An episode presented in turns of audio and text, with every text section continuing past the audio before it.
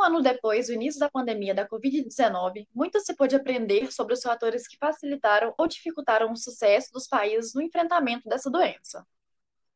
Na Europa, cada país implementou sua própria política, o que resultou em desfechos muito heterogêneos. Eu sou Jamile. E eu sou Isadora.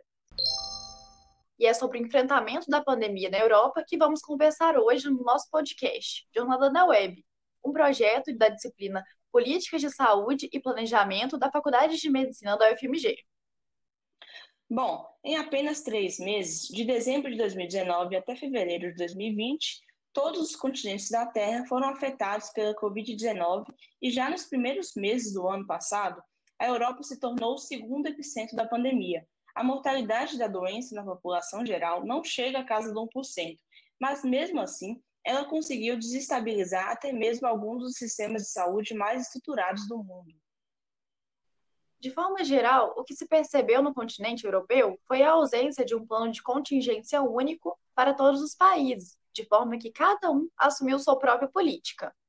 Assim, diferentes resultados foram alcançados em relação ao enfrentamento da pandemia, apesar de se tratar de um continente com condições econômicas, sociais e sanitárias relativamente semelhantes. Escolhemos nos dedicar à Alemanha, Reino Unido e Itália, porque, apesar de terem populações semelhantes, com cerca de 60 a 80 milhões de habitantes, com grande concentração de idosos e desenvolvimento socioeconômico alto, tiveram resultados bem diferentes em relação ao combate à pandemia, com particularidades interessantes. A Itália, por exemplo, passou por situações assustadoras no início da pandemia, com sobrecarga, inclusive, do seu sistema funerário.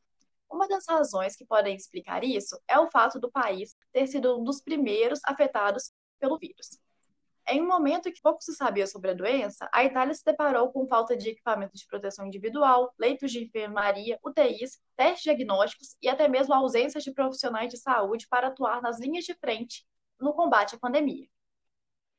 Muitos profissionais precisaram ser realocados para enfrentar a Covid, mesmo quando a área de especialização pouco se relacionava com doenças infecciosas.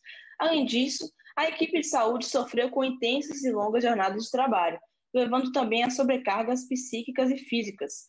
Dessa forma, tivemos um sistema de saúde que foi rapidamente saturado, gerando um alerta a todo mundo sobre o perigo frente aos danos ocasionados pelo novo coronavírus. Entretanto, a situação italiana não foi o suficiente para assustar o Reino Unido, onde o impacto sobre as curvas de caso e mortes cresceram de forma exponencial em poucas semanas, apesar do sistema de saúde bem consolidado, resultado de uma política inicialmente negacionista por parte do governo federal representado pelo primeiro-ministro Boris Johnson. Herdando um sistema de saúde que passava por subfinanciamento nas últimas décadas, o governo inglês demorou para estabelecer medidas generalizadas de uso de máscaras e compra de testes diagnósticos, o que teve impacto na primeira onda, o próprio primeiro-ministro assumiu posteriormente que foi um erro não ter sido mais firme com as medidas de forma precoce, erro que eles não repetiram quando a segunda onda começou a aparecer por lá. Por outro lado, em outros países, como Finlândia, Dinamarca e Alemanha, onde medidas precoces e severas foram de fato estabelecidas e a população demonstrou adesão generalizada às propostas, o controle da doença aconteceu de forma mais tranquila, Nesses países, houve isolamento obrigatório de todas as pessoas que entraram no país e rastreamento ativo de contato dos pacientes confirmados. Além disso, o governo representado pela chanceler Angela Merkel reforçou e incentivou a adoção das medidas de controle da pandemia. Assim, hoje, 15 de fevereiro de 2021, a Alemanha soma 65 mil mortes, a Itália 93 mil e o Reino Unido 117 mil mortes, sendo que a Alemanha tem 20 milhões a mais de habitantes que os outros dois países. Por outro lado, passando para uma análise a respeito da segunda onda da Covid na Europa, percebe-se que a resposta do Reino Unido já foi mais satisfatória, já que, como comentado, os erros do início não foram repetidos. Assim, hoje temos o Reino Unido sendo o país que mais testa e genotipa do mundo. O país também foi pioneiro na vacinação e está sob medidas rígidas de controle. A vacinação na Alemanha, como era de esperado, foi precoce. O país foi o terceiro a iniciar a vacinação, ainda em dezembro, e um dos seus pontos fortes foi o incentivo à pesquisa. Já a vacinação na Itália se iniciou apenas em 2021. Isso mostra o quanto é importante estudar, investigar e refletir sobre o que já foi feito e aprender com os erros e acertos de outros países, a fim de propor novas políticas e delinear o futuro, uma vez que a pandemia ainda não acabou. A análise sobre o caso da Europa nos permite inferir sobre a importância de que os diferentes níveis de governos tenham protocolos pré-estabelecidos, sistematizados e congruentes para lidar com emergências sanitárias dessa amplitude. Dessa forma, os mecanismos de contingência, distribuição de insumos, gerenciamento de equipes e da infraestrutura de saúde serão de fato prontamente disponíveis e efetivos.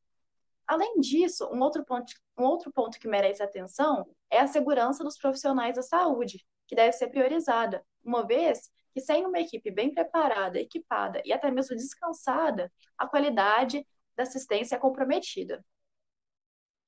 Além disso, é importante basear os protocolos médicos em evidências científicas de boa qualidade e investir em pesquisas para que esse conhecimento seja produzido.